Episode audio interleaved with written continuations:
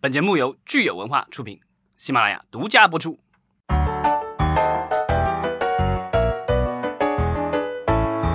好，欢迎大家收听新一期的影视观察，我是老张。大家好，我是石溪。对，刚开始我们今今天再补充一下上一期我们聊的一个话题。上一期我们聊了什么？开放外资这个提供 网络视听服务。嗯。这个我觉得我们聊的时候呢，我觉得可能我们就是聊外资就一直想的是国外，但是我们这个就是忘了这个我们港台的投资，其实目前来说也算是外资了。是。那所以其实呃，我觉得就是如果这样的开放的话，其实我们漏聊了一个，就是说也许比如说来自香港的 TVB 或者台湾的某一个电视公司或者网站，其实他们也有一些节目，其实在大陆是有一定的市场的。比如说，我觉得今呃，这个 TVB 其实在香港已经有了他们自己的独立的 APP，提供他们的这个很多的剧。因为 TVB 的话，不但有一个强大的片库，然后之前啊也有很多的这个，目前还在生产不少的新片，所以它的这个有一定的受众的。在香港已经有人在看，那我觉得大陆的话，如果哪一天有它这个独立的这个服务，我觉得大家付点钱就是。喜欢追港剧的人，我觉得还是会有市场的。不过，我觉得 TVB 的剧现在跟腾讯视频应该已经是有合作了吧？这个剧的命运把握在别人手上和把握在自己手上是完全不一样的。这个你可以完全是成为自己的品牌，然后所有的用户数据都在你自己手上。这个我觉得对你把握整整个的价值的话，就是更很更好。但是我仍旧觉得说 TVB 的体量好像还是挺小的，就是它如果是跟。我们说的其他的外资的视频平台比 D TVB 好像还是像是一个很很聚焦的这样的一个媒体的品牌，就不像是一个渠道。在他们在那个北美其实都有自己的这个 APP 啊，我之前用过一下他们的那个试过，就是它那个基本上是免费的，但是呃有广告，就是它是有市场的，因为它在海外的话有大量的华人会看 TVB 剧，那中国的话，我觉得其实就是有所谓的港片情节的人还是会愿意看的。或者也有可能，他们把比如说一些东南亚国家的内容全都聚拢到他们自己的平台上。就他可以，他要不不收费，纯纯广告，我觉得也是行得通的一条道路。因为不一定是因为我们之前聊的那几个，其实都是要付费的。但是我觉得也许有一个这种就是不收钱的，但是靠广告来维持它运营的，也是一个可行的模式。是，所以如果说 TVB 它有想在中国，呃，自己开一个 APP 这样的一个小的视频平台，用这种途径进入中国市场，我觉得可能 最有发言权的是，就是大米这样的观众，因为他是 TVB 的粉丝嘛。嗯。我们两个好像都不是 TVB 的忠实的粉丝受众哈。嗯。所以下次我们等大米来的时候，也可以再问问他对这个问题的看法。嗯。那我们今天就进入今天这个节目的主题。呃，今天我们要来聊一家可能之前我们提到过的，应应该我们陆陆续续提到过几次的一个公司吧，算是名字超级复杂的公司，就是不大好念。这个就是我也不知道我念的准不准啊，叫 Annapurna。对，我就说他的名字怎么这么矫情，然后上网一查，他是。喜马拉雅山的一个一座峰的名字叫安娜普普纳，是吧？是喜喜马拉雅。咱们咱们知道的都是那个珠穆朗玛峰，它那个就是珠穆朗玛峰的这个小弟弟。对，它是世界第十高峰，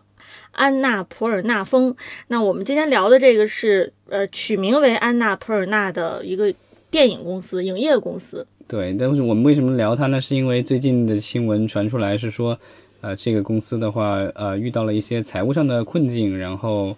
呃，正在有可能会走向破产。但我觉得，其实就是财务遇困境的公司特别多哈。我们为什么对这个公司感兴趣？我觉得首先最重要的还是因为这个公司它最近几年出的这个电影，其实我们从观众的角度来看，成绩还是非常好的。尤其是对一些影迷朋友来说，他出的电影都是很高端哈，就是很文艺范儿很足，然后有剧情，然后很很多也都有这个大咖出演的电影。有大咖出演，或者是有著名导演参与。没错，像我们今年奥斯卡，其实副总统，嗯，就是他们家的产品。对，这个就是 Annapurna 这个公司呢，是二零一一年成立的。呃，它之所以就是说在是业内能够短期内。呃，就是吸引那么大量的这个高端的电影人才跟他合作，其实是因为啊，他有一个坚强的后盾啊。这个坚强的后盾呢，就是甲骨文的这种创始人家族。对，创始人家族旗下现在已经出了两位这个电影行业的大大了，一位是这个安娜普尔纳影业的老板。对。然后还有另另外一位是天舞影业公司的老板，对，兄妹俩哈。对，天舞这个公司 Skydance 我们之前聊过，因为呃，它是其实是呃，它跟国内的这个合作的话，来自于就是，哎呀，它有很多的电影，其实在国内上映过，他们投的这个《终结者》啊，碟然后中谍碟中谍系列，他们都参与了投资。其实它也有也有剧，之前我们那个聊过，可能聊到过，就是那个探变这个呃奈飞的这个科幻剧啊、他们也也是他们投资制作的。他们那个公司创始人是 David Ellison，那他是这个呃甲骨文的创始人 Larry Ellison 的这个儿子。那我们这个就是聊的这个 Annapurna 这个公司呢，它的这个创始人呢是这个 David 的妹妹 Megan Ellison。对，这兄妹俩哈成立的影业公司，在选择题材类型上完全不一样。对，打法稍微有点不一样。就是 Skydance 天舞公司的话，它其实上来的话，它其实就投了一部，其实也是得了奥斯卡奖的电影，就是那个 True Grit 大地惊雷，哎，马特达蒙有参演的一部电影。然后呢，其实是得了奥斯卡奖，所以他其实一出来他就得了奥斯卡奖。当然，这个在这之前，David Ellison 的这个野心不是在。啊，是在电影，但不是在电影的制片上。他其实刚开始的时候想做演员，所以其实刚出道的时候，他投了好几千万美元拍了部电影，自己是主演，然后拉了一堆明星给自己 自己做配角。当然那部电影非常之不成功，所以呢，他就放弃了自己成为呃这个著名演员的野心，然后就专心做制片人了。那么他投的电影的话，其实大部分都是商业电影。刚开始的时候可能有一些文艺范儿的电影，但后来的话，陆陆续续你会发现，他现在投的都是一些大片，比如他跟他当年就是跟自己的妹妹一起，David Ellison 跟 May Ellison 两个人一起联手是拿下了这个《终结者》的版权。后来呢，就是 Megan Ellison 的公司好像是退出了，所以现在只是天舞在运作这个项目，然后是跟派拉蒙合作的。所以天舞那个公司的这个特点就是说，它会去投一些高概念、然后高成本的这些呃主流商业电影，是的，然后发行权的话是留给类似于像派拉蒙这样的大片厂，所以他只负责开发和制作，那宣发这些事情都留给了就是其他的六大的这些公司。对天舞这个公司，我们之前特地其实有一期节目单独介绍过他哈，他其实一路走来也是成绩越来越好。其实他也是成跟他妹妹的这个公司成立的时间其实差不太多。这个天舞是二零一零年成立的，然后他到现在为止，我们看他的片单上，可能《僵尸世界大战》呀，然后《星际迷航》《壮志凌云》等等，其实都在他的这个业绩单上。那跟天舞相比的话呢，他妹妹呃 Megan Allison 的这个公司 Anna Per 呃 Perna 这个片单的成绩，我们观众看起来是非常好的，但是可能商业上跟天舞就是差的非常多了。对，因为 Annapurna 这个公司，我最早注意到它是因为在遥远的二零一二年好像是，但是它公司成立没多久。然后，但当时已经遭到了这个业内的一些一些非议。我记得当年是这个 The Rap，就是美国的一家呃娱乐产业新闻比较有名的一个网站，当时就有人写文章批评这个 Megan Ellison，他因为他当时给了很多的这个顶级的电影人，就是是很多的钱去拍他们想拍的，但是可能没有太大的市场前景，其他大公司不要的项目。嗯，那他这样的这样的一个做法，虽然对电影人来说感觉就是从天上掉馅饼了，但是对于这个就是业内的人来说，他们觉得他这样做其实是违反了市场规则。然后短时间内的话，就是让很多的电影人就是突然觉得自己身价就上去了，然后会造成的一个结果是说，真的想要低成本拍文艺片的一些电影人，反而比如说找不到剧组人员或者找不到资金去做这些事情，因为他投的那些电影到最后结果。呃，其实商业上商业上都不成功，其实是让其他的旁观的投资者对这样的这种呃电影的这种投资的话，会感到很失望。对很失望，然后也会很更谨慎。这样的话，长远来说，其实对市场并不是一件好事。对，刚才其实你提到了一个关键时间点，就是二零一二年哈。我们看这个安娜 Perna，她在二零一二年其实出的这几个片子，可以说让我们这个影迷朋友可能是非常激动的，包括呃凯瑟琳·毕罗格的毕格罗的《猎杀本拉登》，然后包括这个保罗·托马斯·安德森导演的《大师》。到二零一三年，你看他的两个片子，包括大家都知道的《他》这个电影啊，现在已经成为这个科幻经典了哈。然后还有这个《美国骗局》，也是我们说的这个呃现代的美国电影的一部经典电影，其实都是由安娜普纳出品投资的。而且其实它并不是所有的电影商业表现都没有都不行哈。像美国骗局其实也还是 OK 的，还可以，对只是可能就是说它的投入产出的性价比有点低。对，但它就是说业绩彻底变糟糕，并不是因为他投了很多呃文艺片，或者是说商业前景不是很明朗的电影，而是说他在这个分水岭在二零一七年。嗯。二零一七年的时候，Annapurna 这个公司，它突然就是创始这个 Megan Ellison 宣布说，呃，他们成立了这个所谓的发行部门，嗯，然后呢，这样将来他们的自己的电影要自己发行、自己宣传、自己做宣发，这样的话的结果就是说，不依赖其他的片场去给你做宣发，这样的话，你从票房上获得的分成会更大。因为你用不着通过第三方公司去给你做宣发发这个钱的话，就少了一道中间商。但结果的是，其实也是就是说你的风险会增大很多，因为通常一部电影的话，呃，你的这个所谓的宣发成本是会很高的。像很多的文艺片，因为它的就是成本比较低，那它宣发上可能也花不了太多钱，所以他们通常的做法会是说，在一些呃美国的，比如说在北美发行的话，就会在一些大城市先做一些点映，通过口碑的这个酝酿，然后之后的话。啊、再推如果表现好的话，再推广到全国范围内去上映。但是呢，这个 Annapurna 的这个策略稍微有点不一样，就是说他投了一些，嗯、我觉得是嗯比较冒险的一些呃成本，而且相对高一些，可能两三千万美元的这些呃所谓的文艺气质的电影。但是呢，他并没有去采用这种所谓的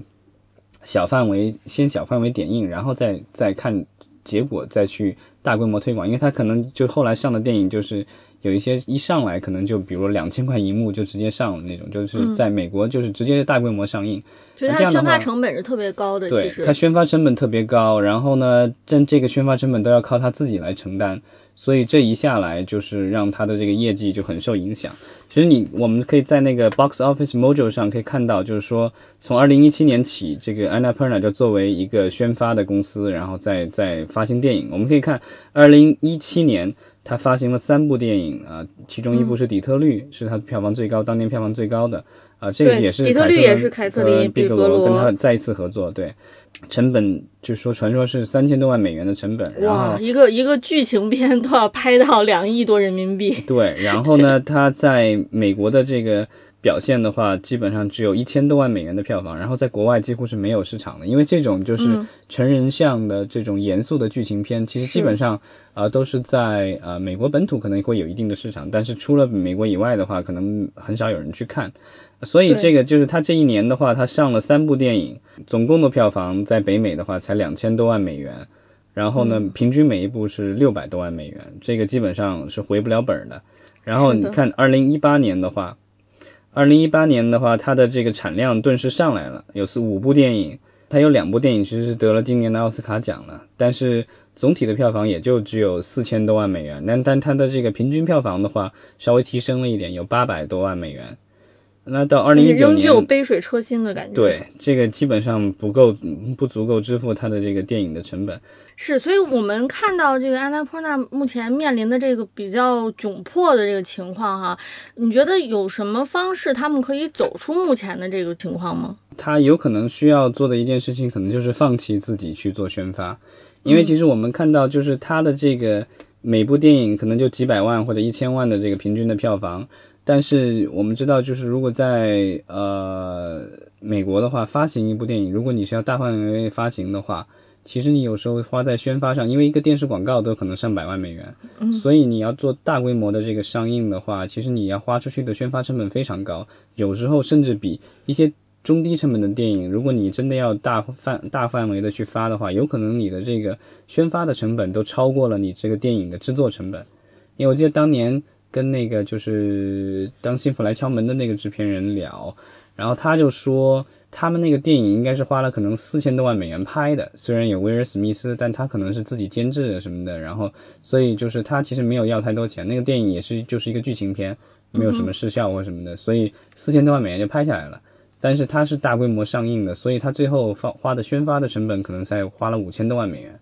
哦，比它的这个制作成本还要高。对，这个就是说，因为你想要这个有票房的话，就是口碑当然很重要的，但是前期的话，你就是首周的票房，其实还是要靠宣传这方面来把这个知名度给提高。是，但是这个其实我觉得是一个很尴尬的情况，就是如果你的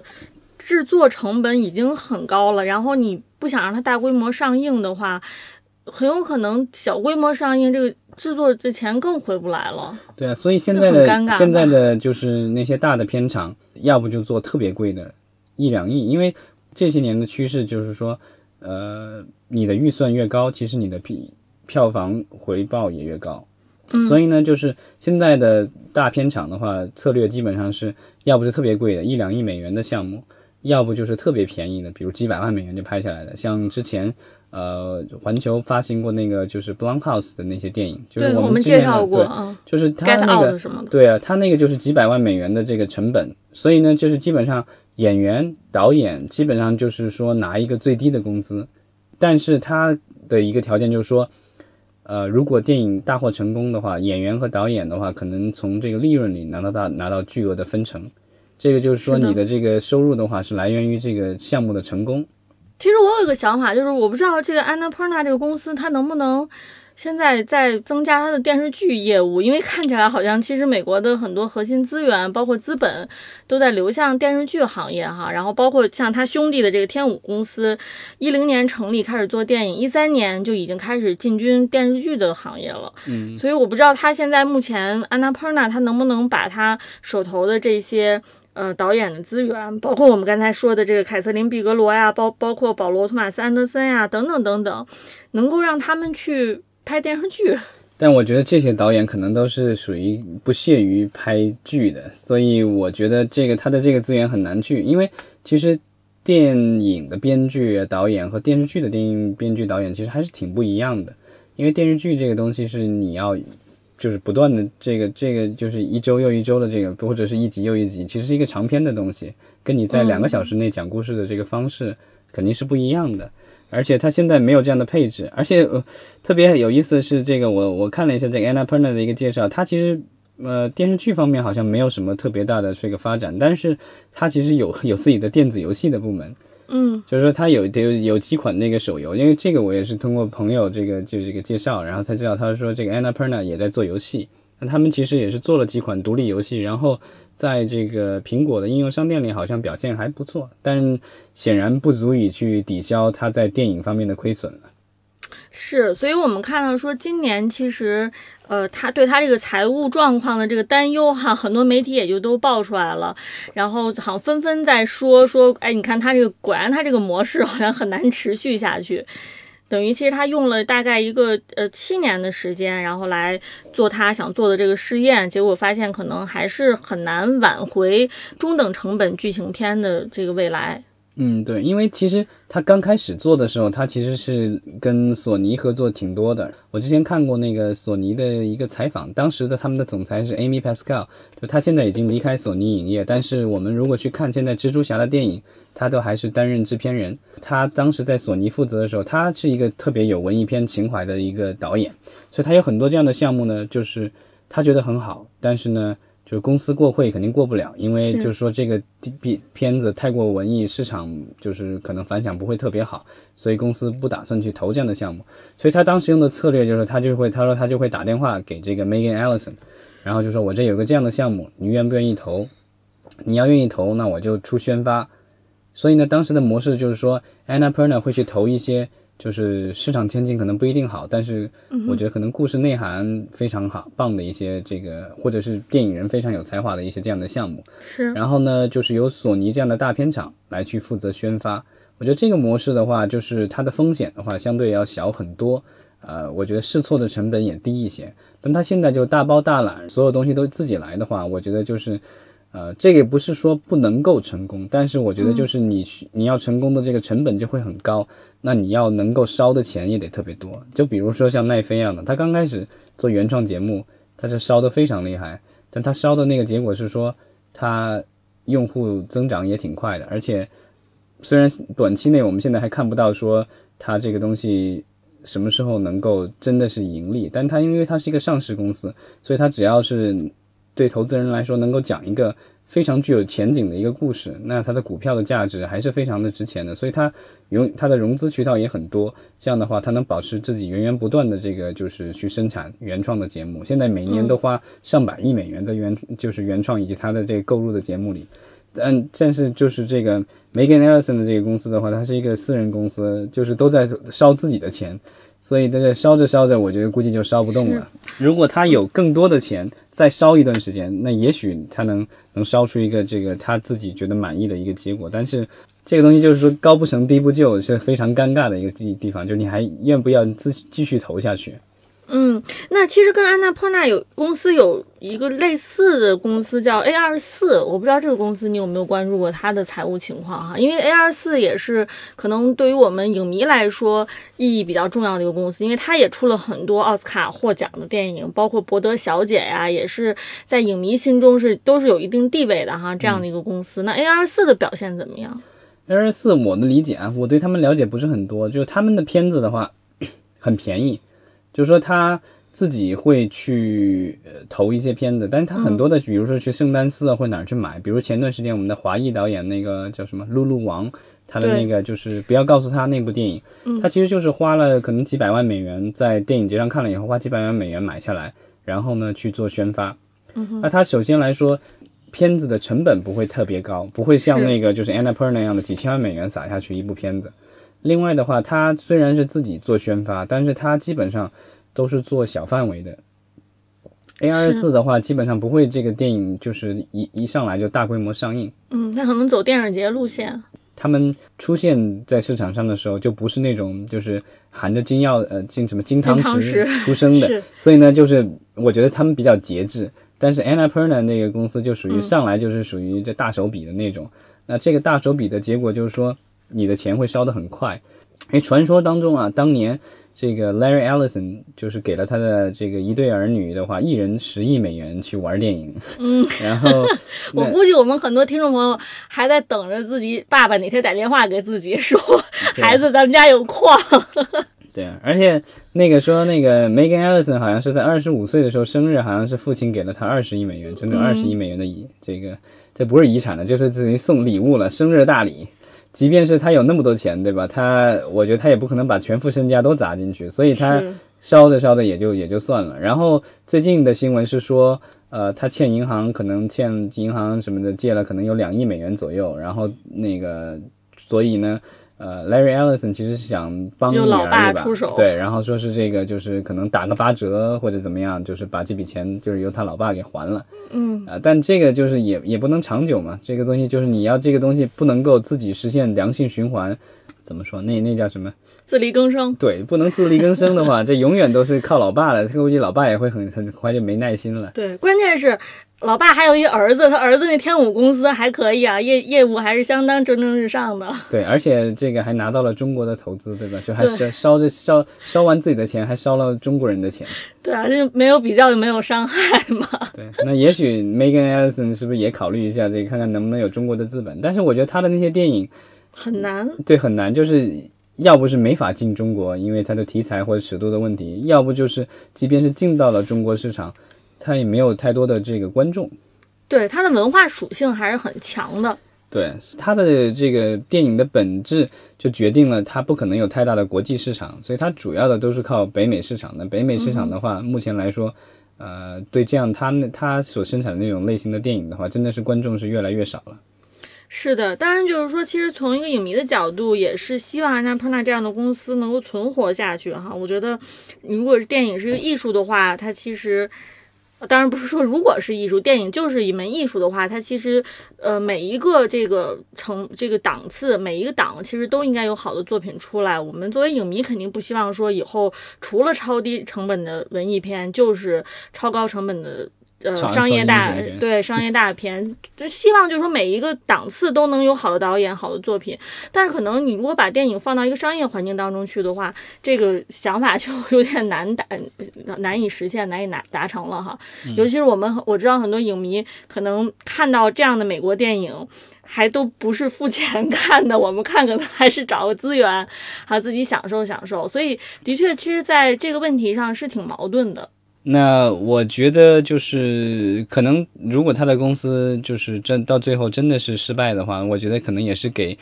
其他的投资人一个敲一个警钟嘛，就是说这个商业模式的话可能是行不通的，因为真的就是说这么多年了。为什么就是好莱坞只诞生了这六大，不是现在也是五就变五大了嘛？嗯，就是为什么这这个几个公司有什么特别？那他们有很强的这个开发制作能力，OK，这个肯定是没错。但他们其实也是跟很多的这个制片人在合作，这些制片人其实是呃自由职业者，他们可以跟你合作，明天也可以跟其他合作。你看那个斯皮尔伯格的电影，就他。今天有跟环球合作，明天有跟迪士尼合作，后天还有跟派拉蒙合作的电影，就它有各种各样的这个合作的机会。但是这些就是六大、五大这些，它最强大的资源其实就在于它的这个宣发。因为你没有一个强大的这个宣发的话，你这个产品生产出来，你不管再好的话，因为你没有渠道的话，其实你很难去变现，很难实现一个良性循环。那这么多年，为什么就剩下这几家公司呢？其实是因为这个网络的这个渠道的建设，其实要花很多的成本，然后其实有要经历很多的试错。那如果你一旦没有那么足够强大的资金去支持的话，很容易你就半途而废，然后最后这个就是很浪费很多钱，然后最后但什么都没有得到。好，那我们就希望安娜普纳能够继续的产出好的作品，然后财务状况能够尽快的呃转好。然后这样，我们以后还能够欣赏到，呃，这样中成本的优秀的电影作品。对，我觉得他可能最好的这个去这个解决办法，有可能就是把他的整个的宣发部门都砍掉，然后呢，跟更多的这个所谓的流媒体的网站去合作吧。也许就是把产品就放弃这个，就是说大规模院线上映，就是可能比如说小规模的这个电院上映，然后如果表现不是很好的话，就尽早先上网站吧。嗯，好的，那我们这个话题就聊到这儿。嗯，好，谢谢大家，谢谢大家。